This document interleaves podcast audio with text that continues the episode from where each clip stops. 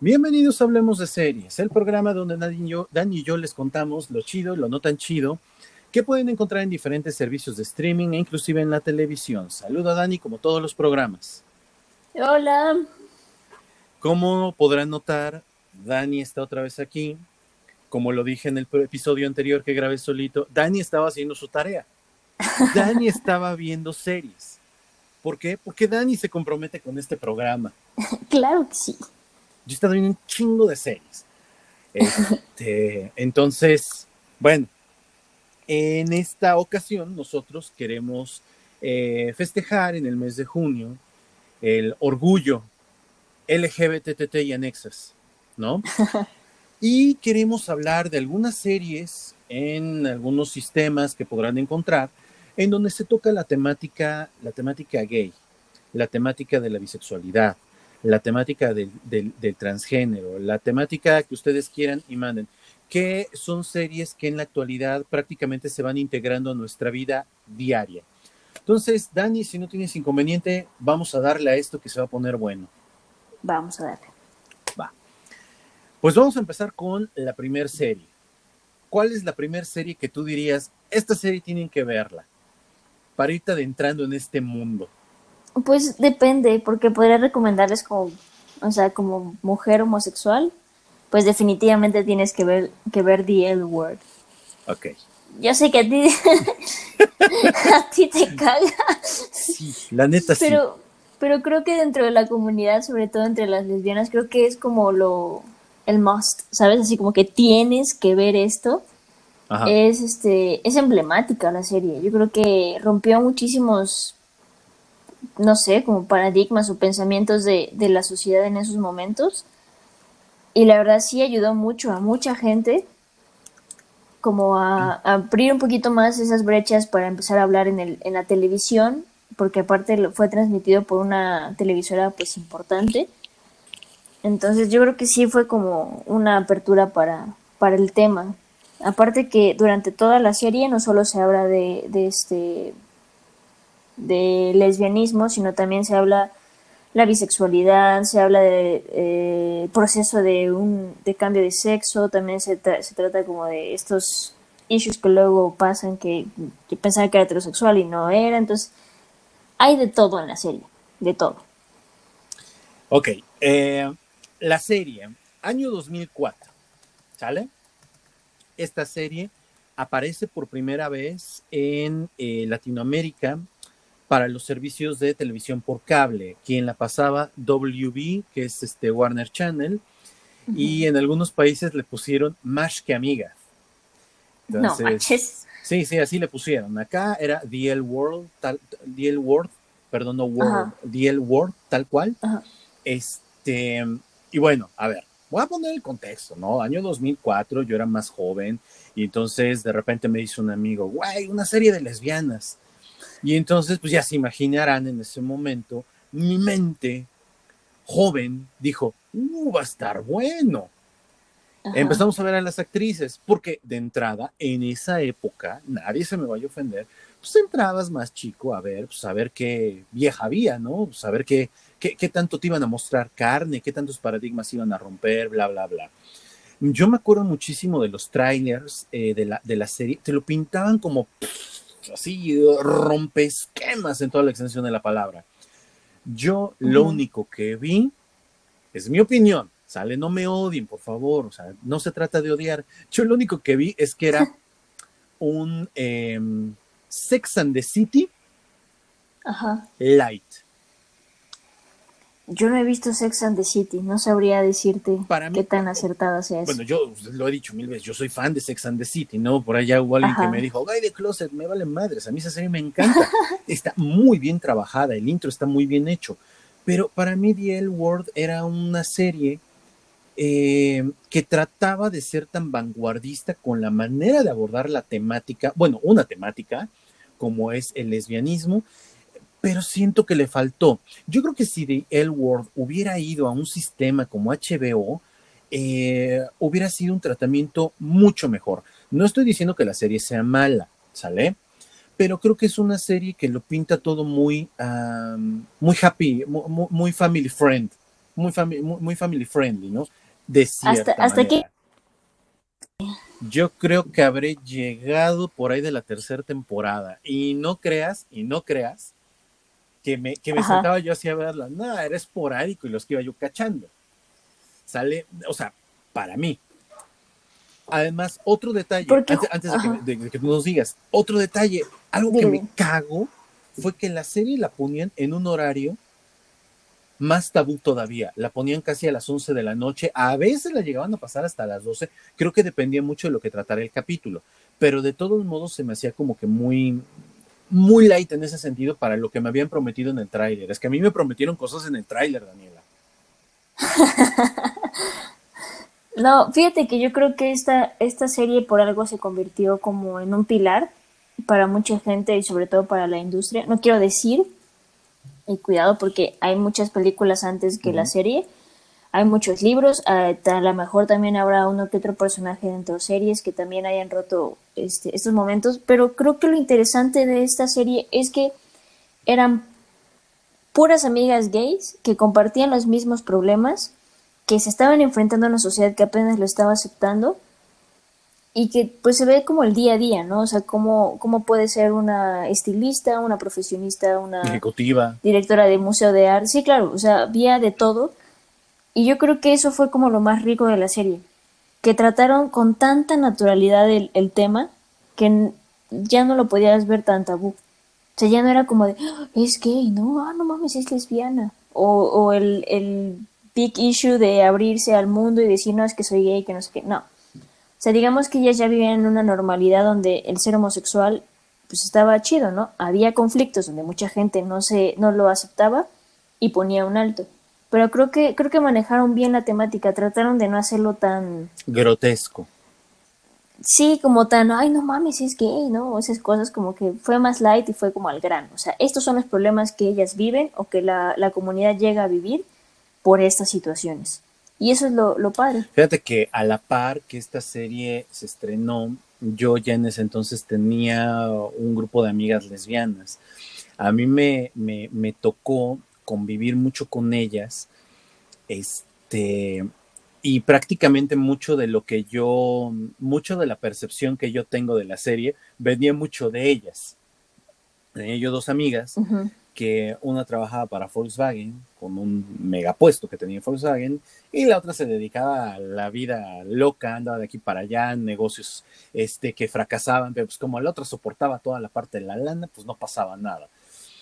Y yo llegaba y les preguntaba, oye esto, y me decían, ay sí, pero eso está súper light, así no es, mira, es así, así, así, asado. obviamente ellas ya tenían muchos años de, de, de serlo. Me tocó también convivir mucho en la dinámica en la cual este, era un grupo muy hermético, o sea, el que me dejaran entrar a mí y, convivir y ser cuat y todo esto fue como que de, a poco, ¿no? O sea, yo lo viví desde otro punto de vista, porque todavía en ese entonces te decían, este, no es que, bueno, los vecinos de ellas, de donde viven, de hecho bien cerca de mi casa, vivían, decían, es que los dicen, ay, las amigas. no, no son amigas. si ya sabe, no se haga. pero, ya sabes, ¿no? Desde ese punto, desde ese punto de vista, ¿no? Como muy, eh, muy tocado. O sea, yo tenía como que el otro punto de vista, el punto de vista de la realidad que en ese entonces se vivía. Y sí, era una realidad diferente, muy, muy diferente. A mí por eso la serie no me... O sea, digo, tenía yo la perspectiva, la perspectiva de ellas y lo que me tocaba ver con ellas y chocaba un poco. Claro, aparte también hay que entender que el contexto, aquí estamos hablando de un Estados Unidos, un California, si no estoy mal, este, Los, Ángeles, que pues, pues obviamente tienen una mentalidad diferente, ¿no? Se tiene ciertas costumbres, ciertas ideas diferentes. Entonces, pues también, también eso sí, o sea, te puedo entender en el aspecto de que tú lo viviste con esta parte y es como de, güey, así no es. Definitivamente le puede pasar a mucha gente. Sí, la serie vale mucho la pena. O sea, la serie es una buena producción, es una serie que le apostó a un buen cast, este, o sea, no, no, ninguna de estas actrices demerita. Eh, se tocan temáticas desde el punto de vista de, de, ellas, como por ejemplo este, el, cáncer de mama. El cáncer ah, de mama. o sea, digo, yo, yo soy de esas personas que, que, que siempre va a decir, oye, este, chécate, si es hombre, si es mujer, chécate, porque una, cáncer de mama, cáncer cervicuterino, mata más mujeres en este mundo, ¿sí? Que cualquier otra cosa. En el caso de los hombres, siempre ve a checarte cuando tengas la edad. La prueba es muy básica, no para el cáncer de mama, aunque cabe mencionar que el cáncer de mama también se da en los hombres. Yo conocí tres casos que sí son reales, sí se da también. Este es mucho menor, es mucho menor, mucho menor. Principalmente se da en gente que ha utilizado algún tipo de esteroide por tema de, mm, musculatura, pero bueno, eh, en el caso de los hombres es el cáncer de próstata, pero sí es importante. Me gusta cómo lo trabajan, me gusta cómo lo trabajan. O sea, creo que es una serie que desde ese punto de vista trabaja temáticas sencillas, pero que para mucha gente que se está descubriendo, creo yo, muchas chicas que se están descubriendo, les ayuda mucho. Igual se trabaja, si mal no recuerdo, esto de los tratamientos hormonales, ¿no? Sí, o sea, por ejemplo, hay este la parte de matrimonio homoparental, este, bueno, más bien homosexual. También viene la parte de la crianza homoparental, o sea, porque llega un punto donde una de las parejas de ahí busca este inseminación artificial, no tanto adopción, sino inseminación. Entonces, hay hay varios temas. También hay otra, como tú dices, de la, del cambio de género, de las hormonas y todo, de cómo trabajan y cómo este, a veces se impiden ciertas cosas por ser homosexual. Este, habla de infidelidades, habla de amoríos, habla de muchas cosas que pasan en el día a día o que podrían pasar en el día a día de una persona este, homosexual. Sí, es una buena serie, creo que para irte adentrando vale la pena, las temporadas las siguen vendiendo. Bueno, ahorita no puedes ir a Mix Up, seguimos en junio, seguimos en pandemia, pero pues todavía puedes encontrar estos eh, productos en eBay, en Amazon, y que valen mucho la pena para irte adentrando. La serie tiene seis, siete temporadas, si mal no recuerdo, ¿no? Seis temporadas, pero la verdad es que la sexta temporada a mucha gente le gusta pensar que nunca existió. Ah, mira, eso no lo sabía yo. Y, sí, la, sexta temporada es... Y por ahí escuché que iba a haber un spin-off Recientemente. Hay un No, pero recientemente. Sé que hubo un spin-off, pero sé que hay un proyecto de volver a sacar The L World para esta nueva generación, lo cual no sé si sería un acierto o un desacierto. Ya, ya salió. Se llama The L World Generation Q. Ah. Eh, en lo personal, no me, no me atrapó tanto como The L World, pero sí está teniendo mucho revuelo. Y se hablan de temas que pues también ya son más de actualidad, ¿no? ya que la gente está un poco más abierta, ya que la gente está hablando un poco más del tema, ¿cómo es que la sociedad afronta esto? Tenemos casos que es una, creo que pastora, una este, cosa así como alta de la iglesia, que es gay. Este, habla de una chica que pues no tiene remedio y que anda de briaga por todos lados. O sea, es un... Se habla un poquito de todo, pero siento que la construcción hasta el momento está muchísimo mejor en The L del, del 2004. Sí, yo había escuchado, la verdad no sabía que esto ya estaba, este, esto ya estaba, ya era una realidad. Pero pues igual Creo que ya terminaron la primera temporada. Igual y también vale la pena pues que lo chequen, ¿no? Digo, es una generación diferente. Igual ya no te habla a ti, igual ya no me habla a mí, ¿no? Le habla a alguien más y pues igual alguien se siente identificado. Que eso es lo padre muchas veces de las series, que cuando están bien trabajadas, me pueden no me pueden gustar, lo mismo que a ti, estamos de acuerdo, pero a final de cuentas, eh, tocan temáticas que a veces son difíciles de abordar en cualquier otra cosa y las ponen en la mesa de una manera muy digerible, que eso es lo interesante. Bueno, voy a poner una yo, ¿sale? Vale. Una de esas apuestas máximas de Netflix cuando entró con todo al mercado latinoamericano. Orange is the New Black. ¿Ok? Orange is the New Black es una serie que yo empecé a ver con Marta porque nos aparecía en sugeridos así como de, ve esto, ve esto, ve esto. Taylor Schilling se me hace una buena actriz. O sea, no se me hace la mejor, pero se me hace una buena actriz. A mí me gusta mucho en la película esta de Cuando te encuentre, con Zac Efron. Esa película me gusta mucho. Ah. Y pues, dije, a ver qué tal está. La empezamos a ver. Y la primera temporada me encantó. se me hizo una buena serie. O sea, más allá, sí, más allá de la temática de las lesbianas en la cárcel, o sea, es una, es, es divertida, eh, te, tiene drama, tiene mucho melodrama, el tema este de las razas, eh, la actriz esta que es un este, transgénero, que utiliza hormonas, pero ah, como las prisiones en Estados Unidos utilizan este, este, son privadas o utilizan fondos federales más fondos privados, pues no te podemos seguir dando el tratamiento. E, el personaje, el personaje que a mí se me hace este encantador es este, ¿cómo se llama? La de los tatuajes, la que es toda blanca. Alex Voss. Alex Voss. La que es la, la, la chica, la que se enamora. No, no, no, no, no, no, la gorda. La que tiene rapada la mitad de la cabeza. Ah, la... ah, ah espérame, espérame, espérame. Ahorita te digo quién es. Se me fue el nombre.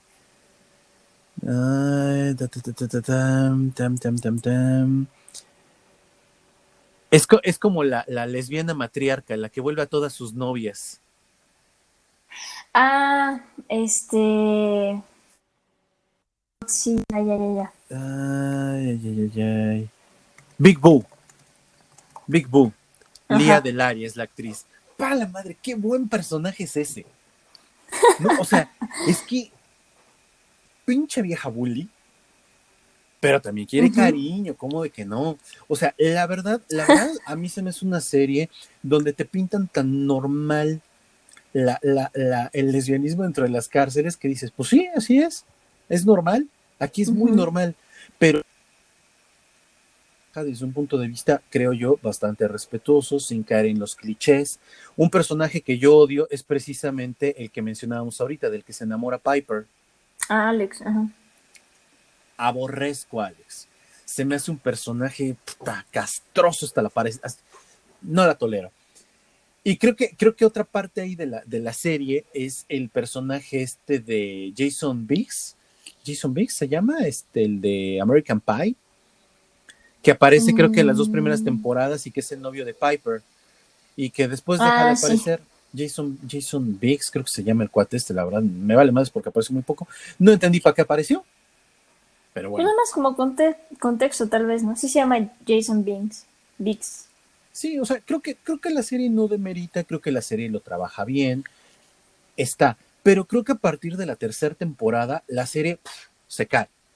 Y yo les recomendaría, vean, temporada 1, temporada 2, temporada 3 con sus reservas y de ahí en adelante no vale la pena, aunque tiene siete temporadas. Sí. O sea, también recordemos que Netflix, algo que hace mucho es que pues tengo varo, esto está acaparado, pues te la chingas porque te la chingas, ¿no? Porque aquí está.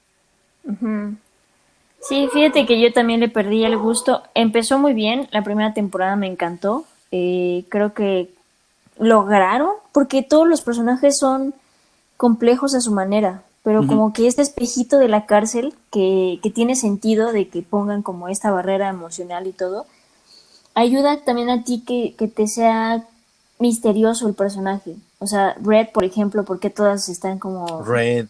Ajá, a mí me fascina ese personaje. Este, también las latinas, cómo son representadas, qué, qué circunstancias tienen, qué situaciones tienen. Entonces, yo creo que es una buena serie, como tú dices, hasta la tercera temporada. Yo, yo me atrevería a decir que la segunda temporada. O sea, la primera temporada estuvo bien, estuvo bastante catchy.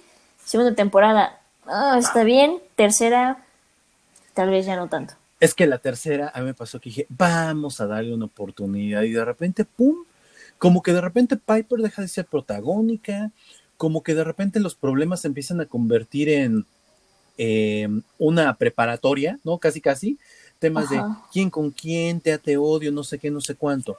La verdad es que le di el chance, pues sí, vean hasta la tercera, si a lo mejor quieres continuar, échate la cuarta, la quinta, pero no vale la pena.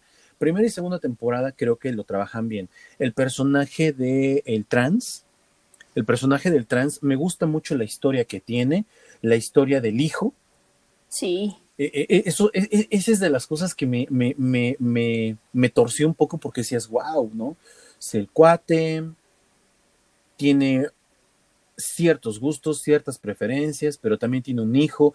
La ex esposa, ¿no? Que también le, le, permitió en este juego medio macabro, que, decías, ¿qué onda? La verdad, creo que, creo que toca, toca, toca de esos temas que de repente son muy complejos, inclusive hasta de conceptualizar. Pero creo que pone los puntos sobre las IES y te deja pensando. Eso está padre. Sí, yo también concuerdo contigo. Creo que me encantó también que fuera un personaje que realmente fuera trans, ¿sabes? o sea, porque muchas veces este vemos vemos personajes vemos pues está bien, ¿no? Sí, o sea, también está bien porque es parte también de la capacidad actoral y del rango actoral que tenga la persona para poder interpretar esto. Si no encuentras a alguien o si estás clavado como director o escritor en un personaje, está chido, güey, pero me encantó que, fuera realmente un personaje trans. Le dio, creo que, presencia a la comunidad dentro de la serie y también dio como más exposición a las historias que, realmente se viven, no solamente en la ficción, sino que pues esta, este personaje pues también tiene su pasado, ¿no? Y también vivió ciertas circunstancias de la vida y tú te vas este, interesando un poco más.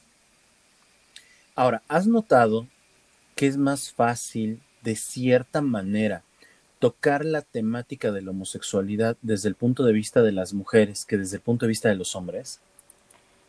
Sí, creo que tiene mucho que ver pues por el, tema social. O sea, por lo menos aquí en México, este, tú le preguntas a un hombre, güey, dos viejas besándose, sí, a huevo. Oye, güey, dos, dos, dos vatos besándose, no mames, qué puto asco. O sea, ¿sabes? Ese tipo de cosas que todavía se sexualizan, este, a pesar de que ni siquiera el beso sea para ellos, ni para su placer, este, se sigue pensando que es para ellos, ¿no? Entonces, a veces sí cuesta trabajo, por ejemplo, en la película de Call Me By Your Name, fue muy bien recibida a pesar de que, de que tenía esta visión, pues, de dos hombres y mayor y no sé qué. O sea, la verdad es que a veces sí cuesta un poco más de trabajo que la gente lo acepte y que la gente sepa o que el director o el escritor sepa por dónde llegarle al, al, espectador. Sí, creo que con mujeres es mucho más sencillo. No sé, ahorita van a ir saliendo algunas eh, otras series más donde se toca la temática. Ojo, no estamos diciendo que sea 100%, pero se tocan temáticas que valen la pena como parte de la comunidad LGBTT para que te des una idea de, bueno, qué se está viendo en otros países con, con respecto a esto a través de sus series. Vas, te toca. Pues yo les voy a hablar de una serie que estuvo súper controversial al principio. Este se llama Sense8. ¿Ya la viste? Ah, donde sale Poncho Herrera. Sí. Y el protagonista de Velvet, que era una serie este, española. Ajá. Esta serie me encanta porque aquí sí tocan todo. Y lo tocan y les vale madres. Está escrita por las hermanas Wachowski. Este es del 2015, empezó en el 2015.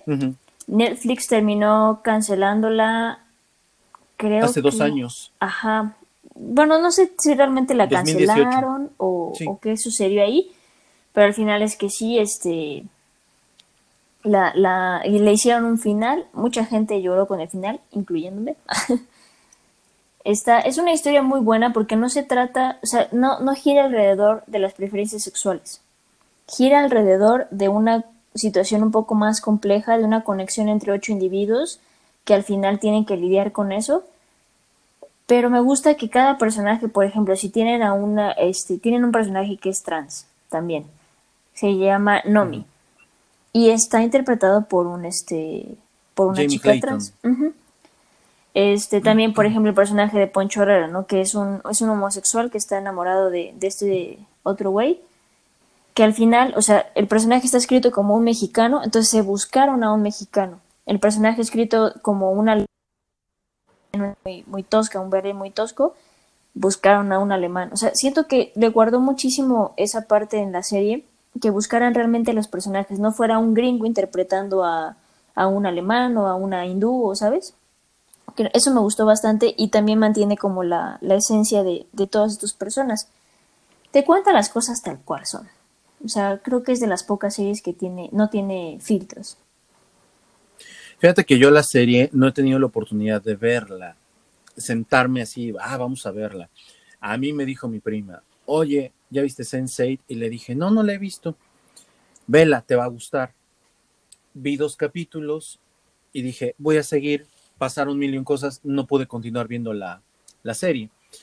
Em, ¿Qué tiene de interesante la serie? Una, está hecha por las Wachowski que para quienes no ubiquen, este, antes eran los Wachowski, creadores del concepto de lo que es Matrix y que van a regresar en el 2021 con una cuarta entrega.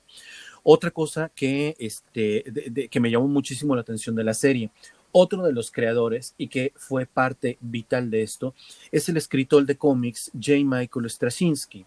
J. Michael Straczynski es un escritor de cómics emblemático tiene historias de Thor buenísimas. Eh, creo que de los mejores runs de Spider-Man es el que escribe J. Michael Straczynski. O sea, es un cuate que le corre muy bien la piedra.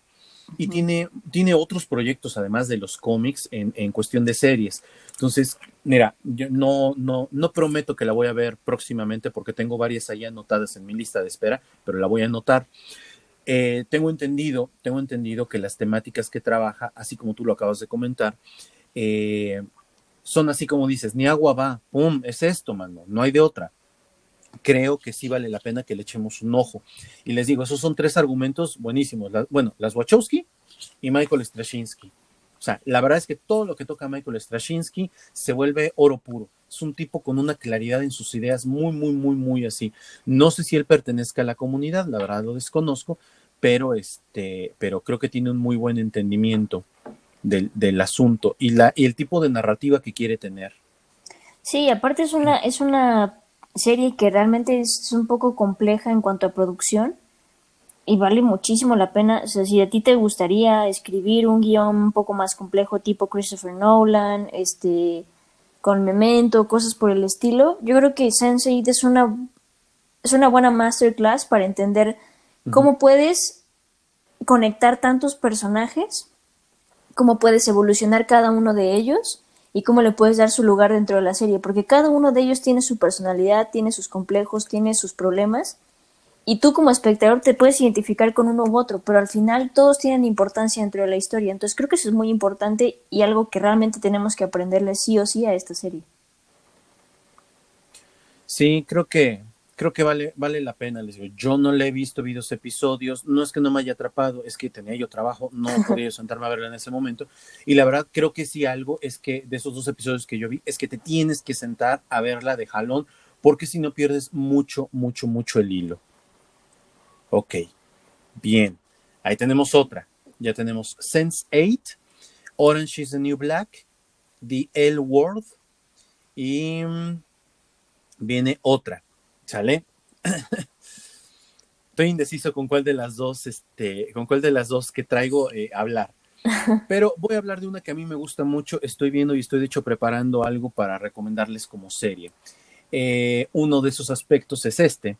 Eh, voy a hablar de una serie de Fox. Se llama Modern Family. Modern Family es una comedia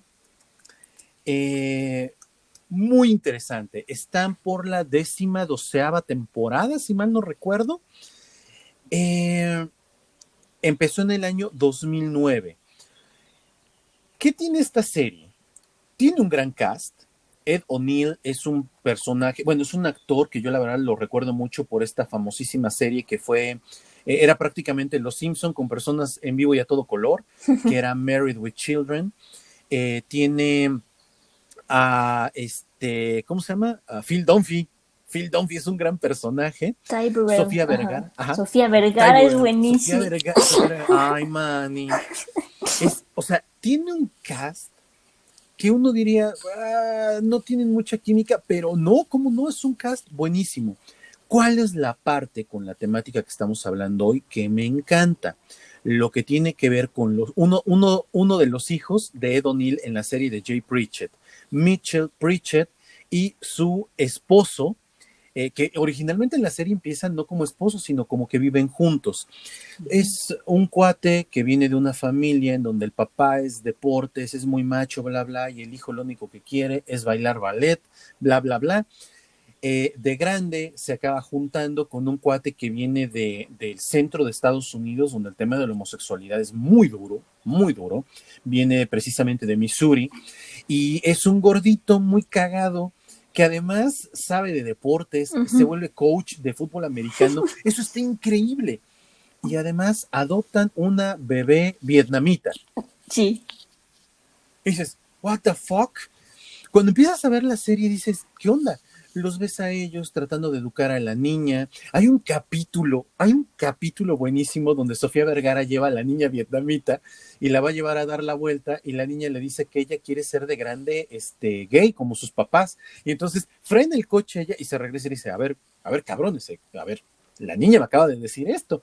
O sea, a ver, explíquenle, hablen con ella, porque aunque está muy chiquita, pues tienes que explicarlo. No puede ir por la vida diciendo eso porque los problemas vienen para ti, que eres el papá. Y entonces empiezan a ver, ah, no, es que la niña no quiere ser gay. La niña quiere tener lo que los papás tienen. Amor, comprensión, bla, bla, bla. O sea, está, la, verdad es que la serie, eh, al tocar este tipo de tema, este tipo de tema con, a través de ellos, de, Mitchell Pritchett, te, te muestra una realidad más amigable ¿sí? de las relaciones entre hombres. Y te muestra una relación, un, tema más amigable en cuanto a, pues que esto ya es una normalidad en otras latitudes y pues que dentro de poco va a ser así en otros lugares. Y esta serie es del 2009. Sigue al día de hoy, 11 años después prácticamente. Sí. Fíjate que yo siento que, por ejemplo, ambos personajes cargan ciertos estereotipos eh, o características que, mucha gente podría criticar, ¿no? De, decir, oye, es que no todos son así, que no sé qué. Pues no, la serie es comedia, entonces también hay que recordar que la comedia potencializa esos eh, defectos, entre comillas, o, esas cosas raras o cosas cagadas que pueden pasar dentro del mundo, como este Phil Dunphy, ¿no? Que son, Phil es, O sea, es un personaje muy, muy, muy teto, pero al mismo tiempo es como de, güey, me cae súper bien. Pues esta sátira, es, esta, esta broma que hacen, y creo que ambos cargan un poco de esos clichés que, la comunidad luego tiene, pero también durante la serie se van metiendo, este, van rompiendo ciertos paradigmas también, por ejemplo, con esta parte de que Cameron es, es coach, ¿no? Y que, y que la escuela no tiene ningún pedo con que un coach gay esté coachando porque aparte da resultados. O sea, eso... Y el equipo de americano. Exacto.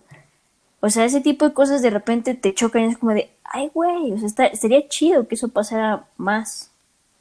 Sí, eh, la verdad es que he estado viendo la serie porque la acaban de volver a poner en Netflix, la habían quitado. Sí. Eh, yo, yo la estoy volviendo a ver y la verdad es que la serie me, me pitorreo de la risa con todo. Eh, hablando concretamente de esta temática, porque creo que es punto y aparte hablar de la serie como tal, me, enfoqué mucho en, en, rescatar, por ejemplo, el capítulo donde Cameron y Mitchell se casan y entonces que se está quemando tal lugar y se van moviendo de diferentes locaciones hasta que al final el papá dice, a ver, ya dejemos de andar mamando. Habla al club donde él va, les prestan el lugar para hacer la boda y entonces Mitchell pues ya va a pasar ahí y el papá le dice, no, espérate cabrón, ¿a dónde vas? Y lo agarra del brazo y dice, yo te voy a entregar. Y dices, está, está, la neta, o sea, sí me parece que aunque es una comedia, se lo toma muy en serio, que eso, eso está muy, muy cañón. Sí, yo, yo la verdad se la recomiendo muchísimo. El tema de el matrimonio, el tema de eh, la adopción de hijos, la crianza de los hijos, el tema de encajar en una sociedad cada vez más abierta, o sea, me parece muy bueno. Y además te presentan, como tú dices, una gran variedad de estereotipos gay, pero que dices, mira, puede que sea estereotipo, pero pasa, eso es a lo que te enfrentas. O sea, no, nadie se tiene que ofender y, y, y, créeme que han recibido una cantidad de demandas por eso, pero siguen montados en su macho, de así debe de ser la comedia y me parece muy, muy bueno. Yo creo que también, al principio a lo mejor sí te puede ofender un poco, pero al final lo que buscan es que lo, lo tomes con, con risa, o sea, con humor, ¿no? O sea, creo que toca muy buenos temas y, creo que es para toda la familia. Creo que es una manera muy amigable de acercar este, a toda la familia a una, a una temática de ese, de ese tipo. Ahora, chistoso, de estos dos personajes eh, gays que aparecen en la serie, Mitchell y Cameron, el único que es gay es Mitchell. Sí, es Jesse Tyler Ferguson. Y Cameron no. Y sin embargo, Cameron, Cameron es encantador. Encantador en todos los sentidos del cabrón. Sí. Siempre sus gritos. O sea, es estereotipo, pero está justificado. No me cae gordo. Exacto, exacto. Te toca. Me toca. Pues yo les voy a hablar de una serie, creo que ya he hablado de ella este, anteriormente. es muy teenager, la, la serie se llama Sex Education. ah, la habías comentado en otro, ajá. Ajá, creo que deberíamos dedicarle un podcast completamente a esa serie. Ok. Porque habla de estos chicos este, preparatorianos que empiezan como a descubrirse un poquito más, empiezan a hacer preguntas. Eh, la mamá de uno del protagonista es sexóloga, entonces él empieza como a dar consejos en su escuela. El punto es que durante la serie, o más bien en la serie hay un personaje este, que es homosexual. Bueno, de hecho hay, más, pero no les quiero spoiler nada. Pero este personaje principal se llama este Eric. Y creo que él carga ciertas cosas que también lo comentábamos con Modern Family.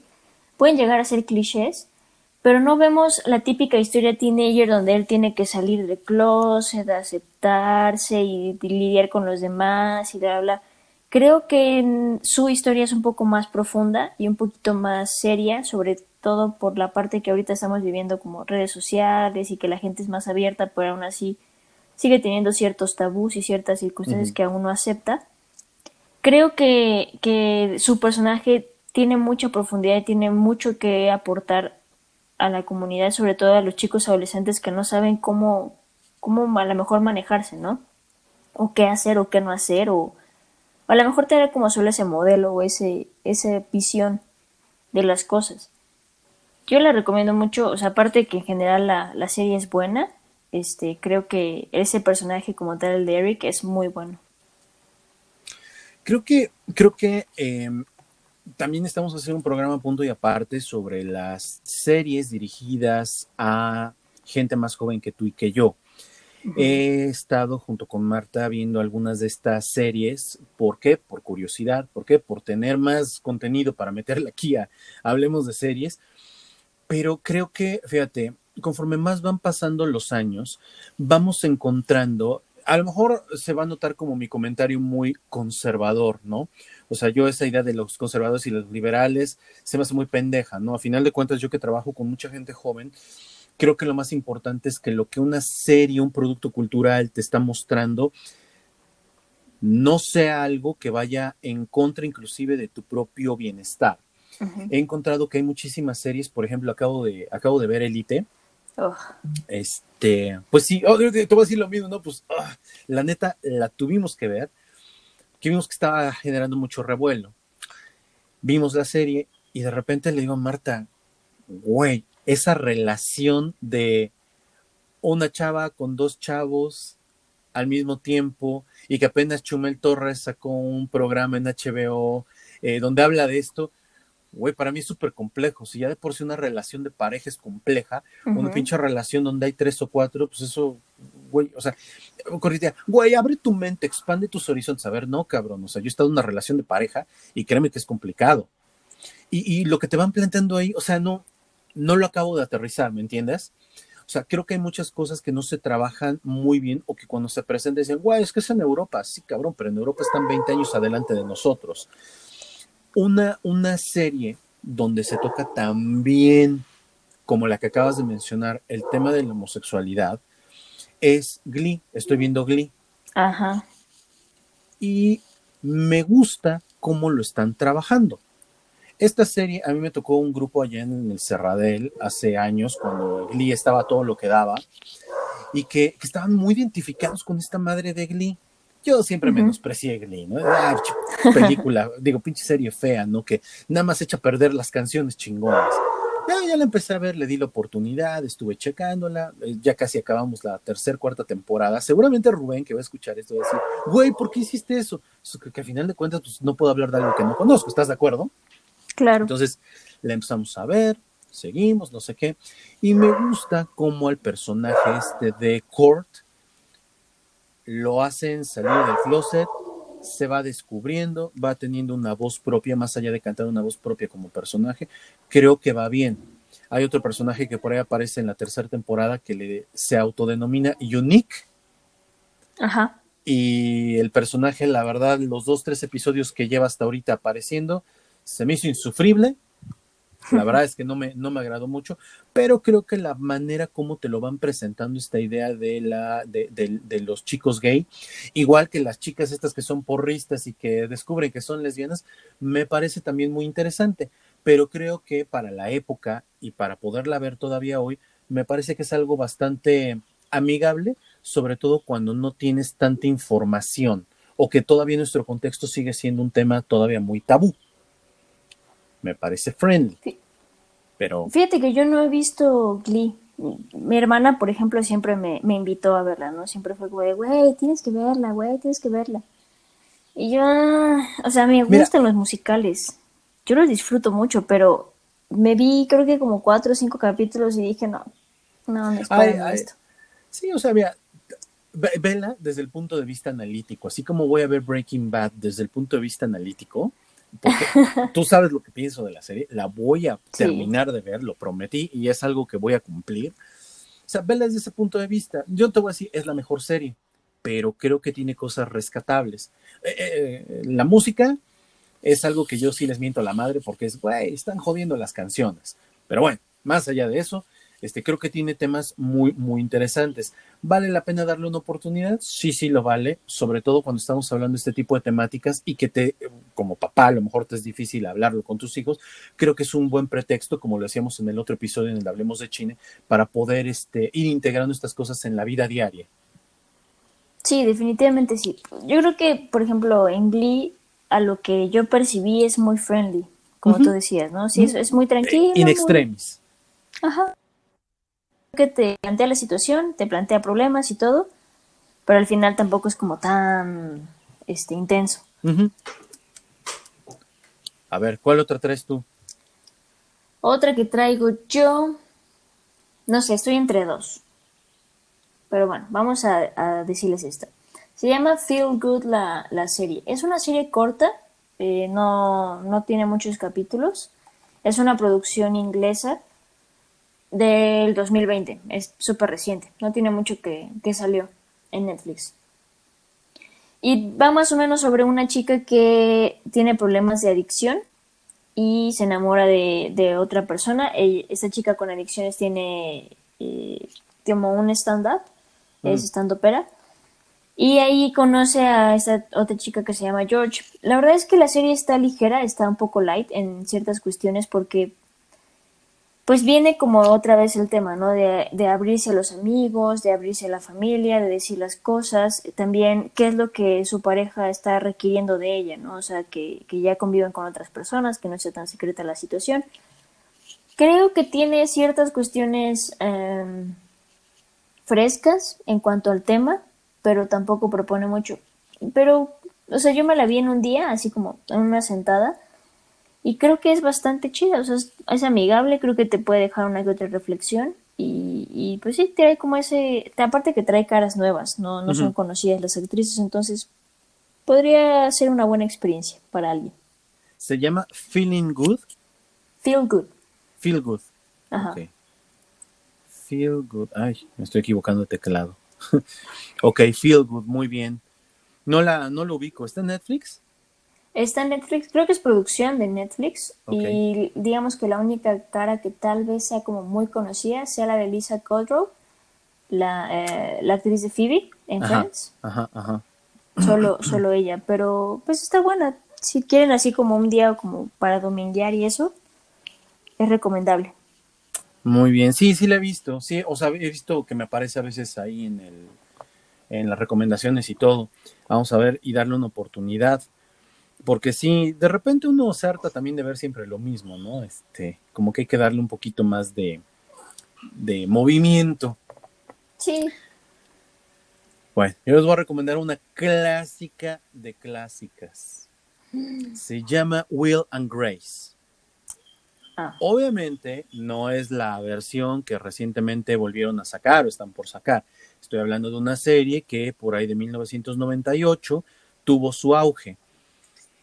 Esta serie, ¿sí? Eh, te presenta dos actores, bueno, es, una relación entre cuatro, este, cuatro personas, dos mujeres y dos hombres. La serie es de 1998. Eh, ¿Quiénes son Will y Grace? Will y Grace son dos compañeros, son dos amigos que viven en el mismo departamento. Eh, ¿Quiénes son los actores? Eric McCormack, Deborah Messing, Megan Molly, Molalay, Molalay así se llama, pero es Eric McCormick, Eric McCormick y esta, este, Deborah Messing. Él es Will, ella es Grace, viven en un departamento y tienen una química muy extraña. Eh, él lleva hombres, ella lleva hombres también el departamento, viven ahí. Es como el clásico sueño de la amiga, la amiga con el amigo gay que conviven, se llevan, se cuentan todo, bla, bla, bla.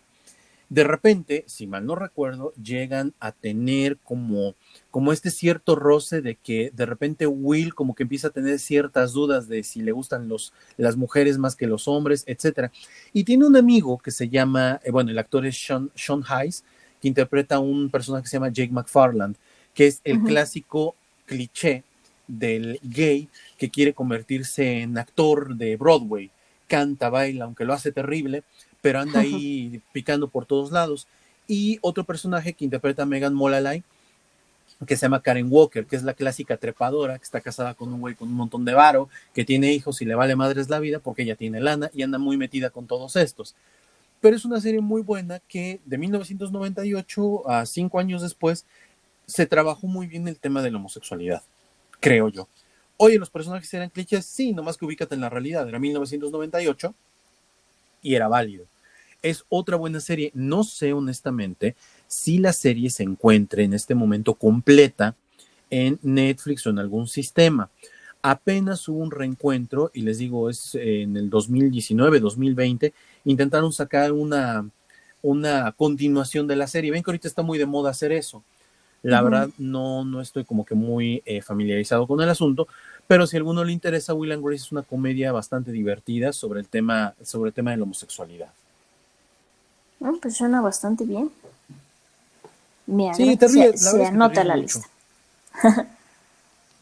sí, vale mucho la pena que se echen esa, esa serie. Muy bien, estamos llegando casi al final. Yo sé que tú tienes otra serie. Yo tengo otra serie. A ver. Es este. No la terminé de ver. Me pasó tal vez lo mismo contigo que con Sensei. Pero se llama Historias de San Francisco o Tales of a City. Mm, habla específicamente de la comunidad en San Francisco, que es, es grande, la comunidad allá. Y habla sobre esta casa donde viven un chorro de, de chicos homosexuales, chicos y chicas homosexuales y pues habla básicamente de sus historias, de cómo se desarrollan, de cómo están en la ciudad, y con quiénes se llevan, con quiénes no se llevan. Hay una que otra también circunstancia familiar y todo. Y la verdad es que pues es, la serie yo creo que es buena, o sea, tiene sus momentos, pero a mí no me atrapó tanto. A lo mejor no le di como el suficiente tiempo. Pero creo que es una de las también que, que habla mucho sobre el tema y que se entra mucho el tema y que pues probablemente también pueda, pueda ser del gusto de alguien más. Sale Ellen Page. Y Laura Linney. Laura Linney es una gran actriz. A mí en lo personal se me hace, se me hace de las mejores actrices de Hollywood. Sabe escoger muy bien los papeles. Ella sale en La Raíz del Miedo. ¿Te acuerdas que en otro programa de Hablemos de Chine hablamos de ella? Ella sale en La Raíz del Miedo y tiene por ahí otras películas que la verdad es que sí, sí sabe elegir muy bien sus papeles durante muchos años en los 90, parte del 2000, era como que una actriz recurrente para películas muy buenas. Yo creo, yo creo por lo que estoy leyendo que no te atrapó mucho porque está creo que muy enfocada en una persona muchísimo más grande. Pues habla como de, de temas así, o más bien habla como de muchos personajes de diferentes edades, pero a lo mejor no sé, no me di el tiempo chido como para como para verla bien. No manches, sale Molly Ringwald. Ajá. Como la mamá de La verdad, tiene buen cast, o sea, pero no sé, hay algo que no, no me hace sentarme a verla como maratón. Lauren Morelli es la creadora. Lauren Morelli me suena.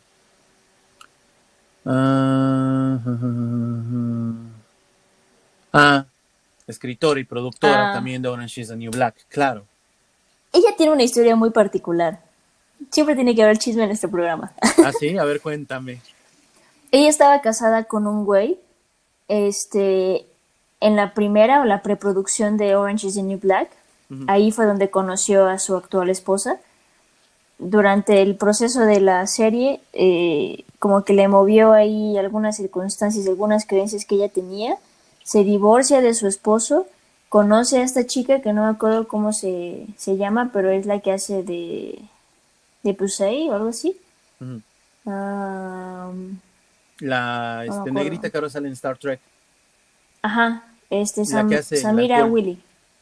Ajá, esa mera. Se conocen en el set y todo y a los pocos años se casan. Fíjate que eso que me estás diciendo, así,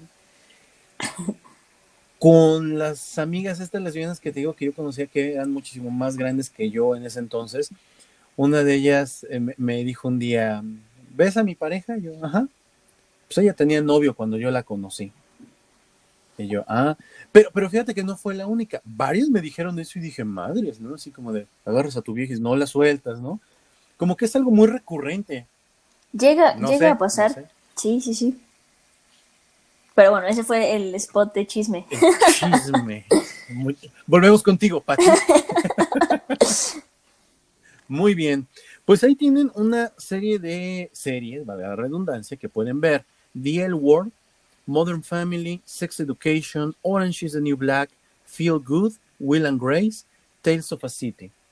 Cualquiera de estas series o miniseries te van a tener entretenido por un rato y la verdad es que te van a aproximar a una temática que si tienes hijos te va a alcanzar en algún momento. Si estás en la indecisión, te van a ayudar en alguna eh, situación, ¿no? Este, y si te dejaron también por eso, pues igual y para que la sigas viendo, ¿no? sí, también para Creo que, valen. Se entienda un poco, ¿no? El contexto de, de la vida, no, no cerrarnos solo a, a producciones heterosexuales. sí, exactamente. Sí, sí, sí, sí, la verdad es que valen, valen la pena. Nosotros hemos visto la mayoría y creo que sí, este, sí, sí son un, pues una manera no de perder el tiempo, sino de, de, aproximarte. A lo mejor algo que para, para muchos no es como que parte de su día a día, ¿no? Yo les, les puedo decir algo, o sea, yo eh, que trabajo en esto de la educación, me pasó a contar esta anécdota, esta anécdota es muy buena. Eh, muchos años de mi vida he trabajado para VM, en línea, presencial, etcétera. Y aquí en la ciudad de Puebla concretamente llegó un momento cuando yo empecé con VM en el año 2009, pues que todo era muy normal, ¿no? Entendiendo la normalidad. Y de repente un día me di cuenta que yo ya no me fijaba en varias cosas, como por ejemplo que prácticamente en toda la VM había un montón de parejitas lesbianas, pero montones, montones. Entonces, como que se te va haciendo tan normal, tan natural, que yo no me fijaba. En alguna ocasión, un amigo este, me hizo notar que, oye, como que hay mucha lesbiana aquí. Yo decía, ah, sí, te cae. Y de repente me di cuenta que yo ya lo normalizaba. Para mí era así como de, dije, ah, puta madre, ¿para qué me dijiste? No me voy a fijar más, güey. Y entonces me empecé a fijar un montón. Y sí es cierto. De repente encontrabas más chicas lesbianas, de repente me tocaban generaciones donde eran más chicos gay, ¿no? Luego campechano, y lo que menos encontrabas ya eran parejas este, heterosexuales. Un amigo me decía, güey, este, ¿y, ¿y, cómo es eso? Pues normal, güey, o sea, son personas comunes y corrientes con las que platicas, hablas, etcétera. entregan tarea. o entregan o no entregan tarea. Saludos a este, ¿cómo se llama tu amiga? Este, la que es de mi edad. ¿A Tania? A Tania, saludos a Tania. Tania, Tania yo tengo una historia bien interesante. Yo a Tania la recibí, le hice examen de admisión allá en VM y después ya le fui dando clases y todo, y pues hasta que salió, ¿no? Pero imagínate que fueron seis, siete años en los que convivimos Tania y yo. y un día me enteré que éramos casi de la edad. Sí. Che, Tania, un saludo donde quiera que esté. A toda madre esa mujer. Sí. Quien, quien, la vea, híjole. yo, yo no sé cómo sigue teniendo cabello se ha hecho una cantidad de cosas en la cabeza. sí, ahí está. Sí, sí. Ahí está. Un saludo, Tania. Ojalá nos estés escuchando. Ahí tienen una serie de, series para ver. vamos a seguir hablando, no nada más porque haya sido el mes, el mes de junio, vamos a ir agregando nuestra, dentro de nuestra programación, también hablar de ciertos actores y actrices que la han tenido complicada por sus preferencias. De hecho, el día de hoy que estamos grabando, que es el 17 de junio, estaba yo viendo que era Trent Topping, que un cantante que se llama, lo conozco porque canta una canción con Miguel Bosé, que es uno de mis cantautores favoritos, este, salió del closet yo le he dicho a Marta, ese güey es gay. Me decía, no, ¿cómo crees? Y si es gay, Abraira, se apellida Abraira. Ajá. Este, canta muy padre el cuate, ¿no? Y aprovechó precisamente el mes para decirlo. Vamos a estar hablando también de actores que han interpretado personajes este, heterosexuales o que han interpretado personajes este, homosexuales, pues también para ir este, ampliando un poquito más el espectro, tanto en series como en películas. Sí, se llama Pablo Alborán. Alborán, Abraire es Pablo Abraire, es otro cantante, sí, cierto. Pablo Alborán. Sí. Hoy salió del closet o ayer, no sé. Depende del horario. Vientos. Dani, ¿algo más que quieras agregar? Pues nada más, que ojalá le den una oportunidad a alguna de estas este, series y que comenten en redes sociales qué tal les parecen nuestras recomendaciones. Va, que va. Como siempre, un gusto haber estado con todos ustedes. Nosotros nos despedimos. Les recordamos que nos pueden encontrar en www.hablemosdeseries.com. Les recordamos que tenemos el otro podcast, hablemos de chine.com. Échense un rol por ahí, recomiéndenos. Queremos crecer más. Ya somos un hit de veras en Brasil. Este, ojalá y aquí en donde no somos profetas seamos más profetas. ¿Vale? Dani, me despido de ti. Que estés bien, cuídate. Gracias, adiós. Right